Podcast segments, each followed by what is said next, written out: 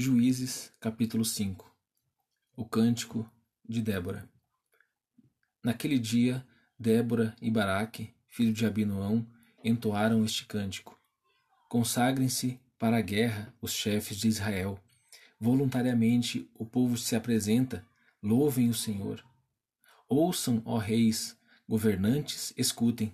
Cantarei ao Senhor, cantarei, comporei músicas ao Senhor, o Deus de Israel Ó Senhor, quando saíste de Seir, quando marchaste desde os campos de Edom, a terra estremeceu, os céus gotaram, as nuvens despejaram água, os montes tremeram perante o Senhor, o Deus do Sinai, perante o Senhor, o Deus de Israel.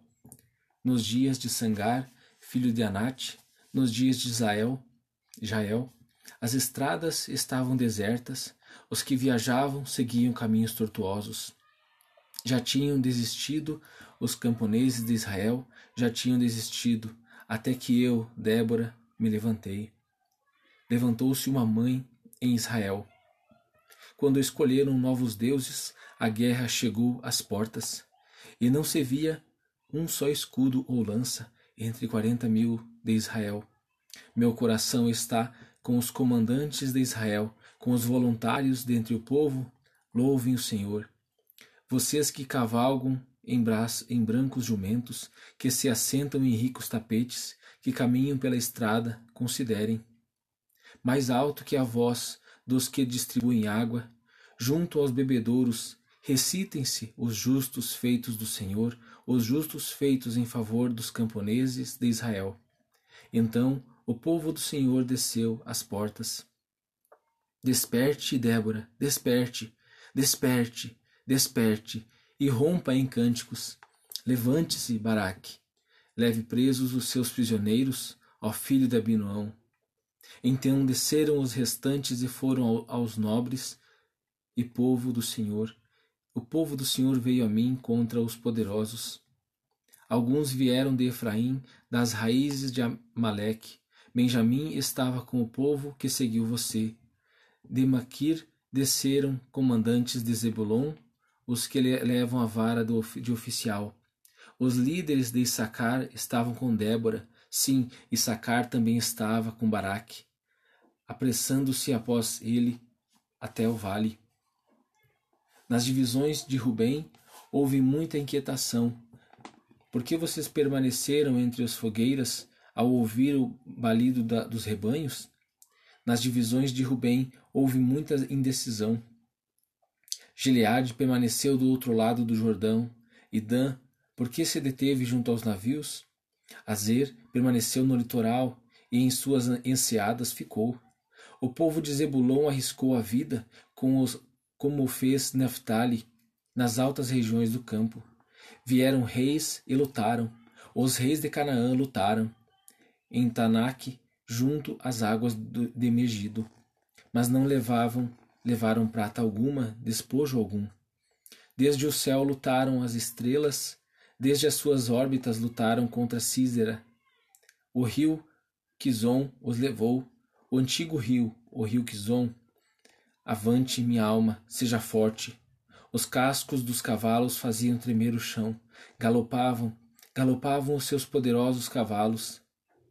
Amaldiçoem Meroz, disse o Senhor, amaldiçoem o seu povo, pois não vieram ajudar o Senhor, ajudar o Senhor contra os poderosos.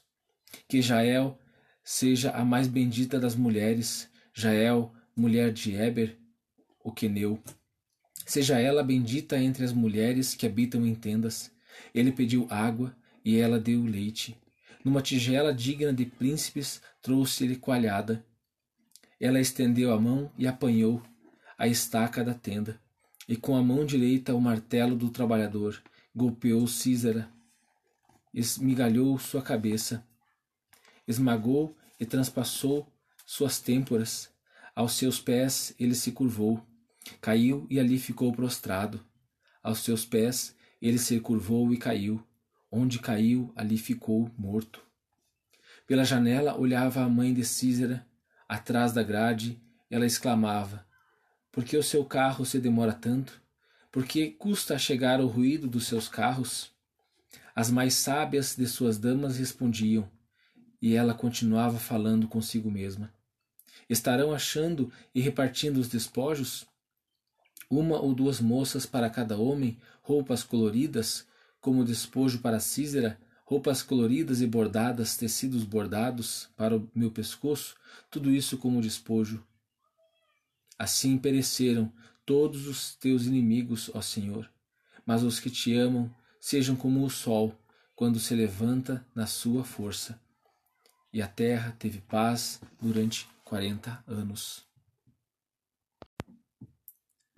Atos dos Apóstolos, capítulo 9 A conversão de Saulo. Enquanto isso, respirava ameaças de morte contra os discípulos do Senhor. Dirigindo-se ao sumo sacerdote, pediu-lhe carta para as sinagogas de Damasco, de maneira que, caso encontrasse ali homens ou mulheres que pertencessem ao caminho, pudesse levá-los presos para Jerusalém. Em sua viagem, quando se aproximava de Damasco, de repente brilhou ao seu redor uma luz vinda do céu. Ele caiu por terra e ouviu uma voz que lhe dizia: Saulo, Saulo, por que você me persegue? Saulo perguntou: Quem és tu, Senhor? Ele respondeu: Eu sou Jesus, a quem você persegue. Levante-se, entre na cidade. Alguém lhe dirá o que você deve fazer. Os homens que viajavam com Saulo pararam emudecidos. Ouviam a voz, mas não viam ninguém. Saulo levantou-se do chão e, abrindo os olhos, não conseguia ver. E os homens o levaram pela mão até Damasco. Por três dias ele esteve cego, não comeu nem bebeu. Em Damasco havia um discípulo chamado Ananias. O Senhor o chamou numa visão: Ananias! Eis-me aqui, Senhor, respondeu ele. O Senhor lhe disse: Vá à casa de Judas, na rua chamada direita, e pergunte por um homem de Tarso chamado Saulo. Ele está orando. Numa visão, viu um homem chamado Ananias chegar e impor-lhe as mãos para que voltasse a ver. Respondeu Ananias: Senhor, tenho ouvido muita coisa a respeito desse homem e de todo o mal que ele tem feito aos teus santos em Jerusalém. Ele chegou aqui com autorização dos chefes dos sacerdotes para prender todos os que invocam o teu nome. Mas o Senhor disse a Ananias: Vá, este homem é meu instrumento escolhido para levar o meu nome perante os gentios e seus reis e perante o povo de Israel. Mostrarei a ele o quanto ele deve sofrer pelo meu nome. Então Ananias foi, entrou na casa, pôs as mãos sobre Saulo e disse: Irmão Saulo, o Senhor Jesus, que lhe apareceu no caminho por onde você vinha, enviou-me para que você voltasse a ver e vê e seja cheio do Espírito Santo. E imediatamente algo como escamas caiu dos olhos de Saulo e ele passou a ver novamente.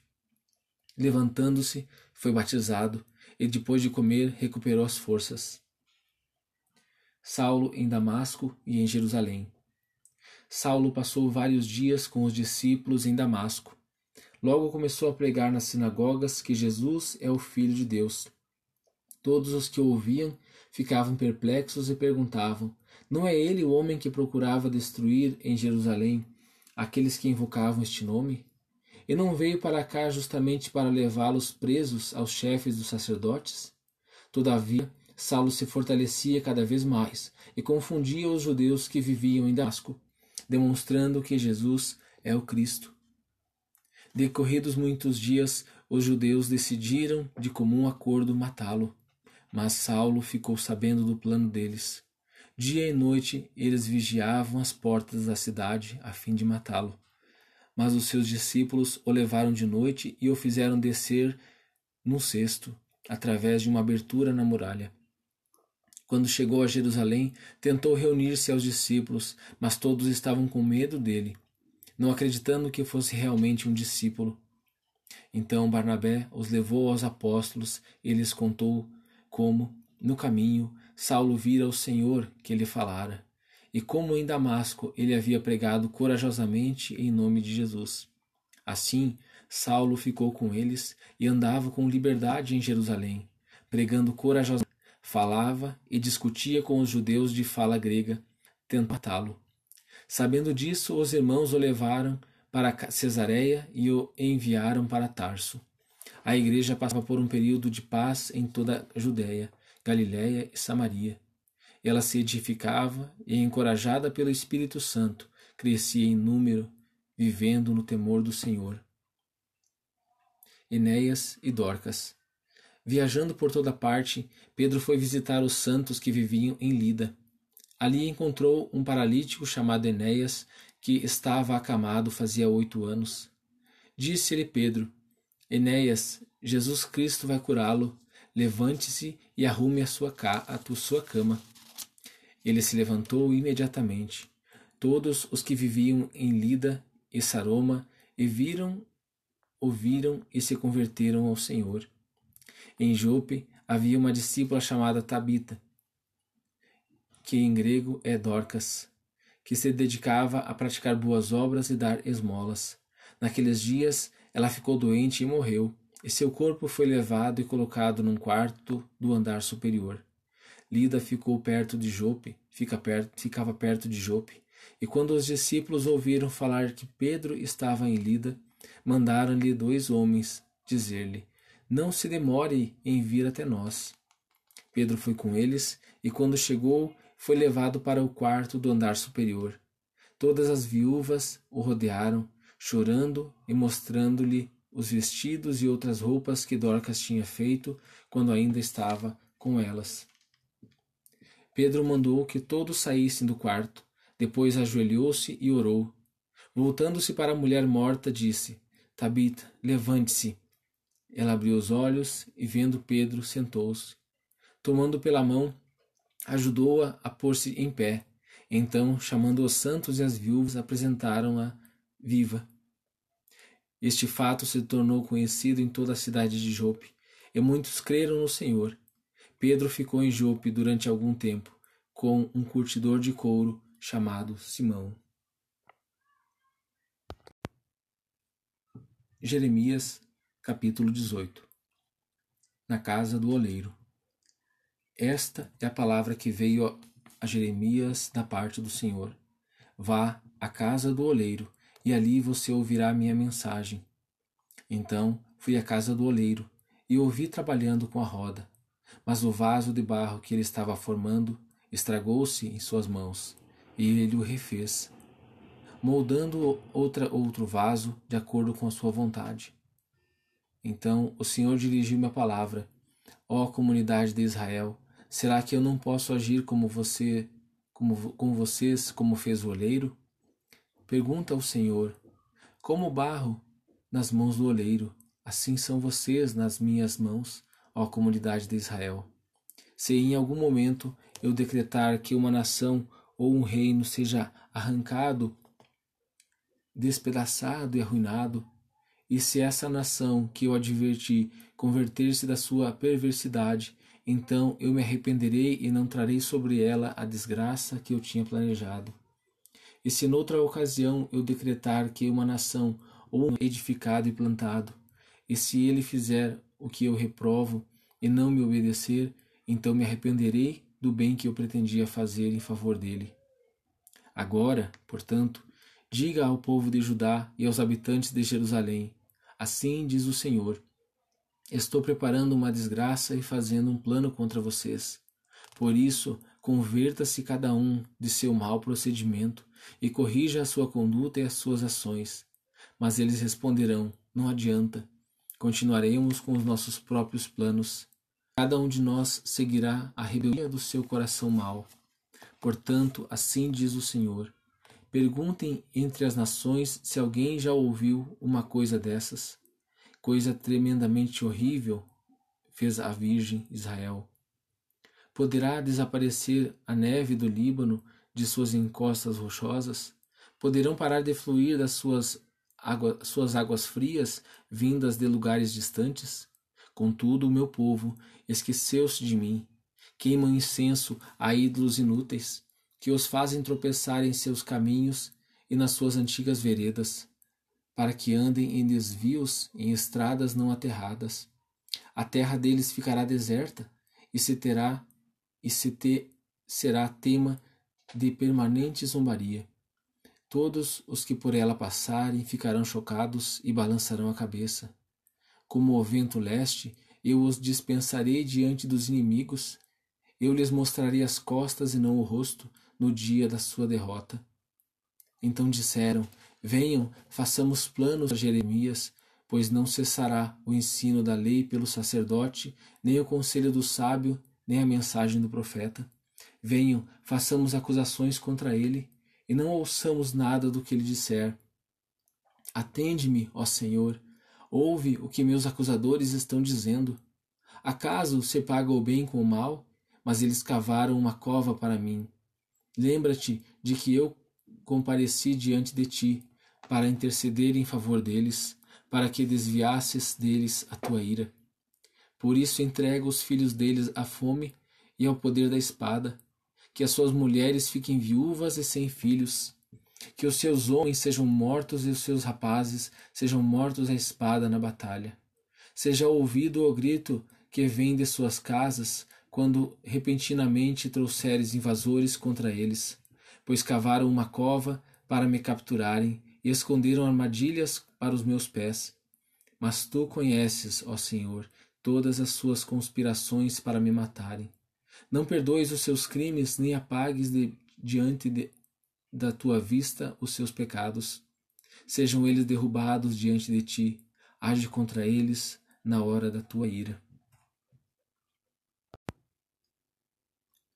Evangelho de Marcos, capítulo 4 A parábola do semeador. Novamente Jesus começou a ensinar à beira do mar. Reuniu-se ao seu redor uma multidão tão grande que ele teve de entrar num barco e assentar-se nele. O barco estava no mar enquanto todo o povo ficava na beira da praia. Ele lhes ensinava muitas coisas por parábolas, dizendo em seu ensino: Ouçam, o semeador saiu a semear. Enquanto lançava a semente, parte dela caiu à beira do caminho, e as aves vieram e a comeram. Parte dela caiu em terreno pedregoso, onde não havia muita terra, e logo brotou, porque a terra não era profunda. Mas quando saiu o sol, as plantas se queimaram e secaram porque não tinham raiz. Outra parte caiu entre espinhos que cresceram e sufocaram as plantas, de forma que ela não deu fruto. Outra ainda caiu em boa terra, germinou, cresceu e deu boa colheita, a trinta, sessenta e até cem por um. E acrescentou: Aquele que tem ouvidos para ouvir, ouça. Quando ele ficou sozinho, os doze e os outros que estavam ao seu redor lhe fizeram perguntas acerca das parábolas. Ele lhes disse: A vocês foi dado o mistério do reino dos céus, mas aos que estão fora tudo é dito por parábolas, a fim de que, ainda que vejam, não percebam, ainda que ouçam, não entendam, de outro modo poderiam converter-se e ser perdoados. Então Jesus lhes perguntou: Vocês não entendem esta parábola? Como então compreenderão todas as outras? O semeador sai, semeia a palavra. Algumas pessoas são como a semente à beira do caminho, onde a palavra é semeada. Logo que ouvem, Satanás vem e retira a palavra nelas semeada. Outras como a semente plantada em seu terreno pedregoso, ouvem a palavra e logo a recebem com alegria. Todavia, visto que não têm raiz em suas em si mesmas, permanecem por pouco tempo.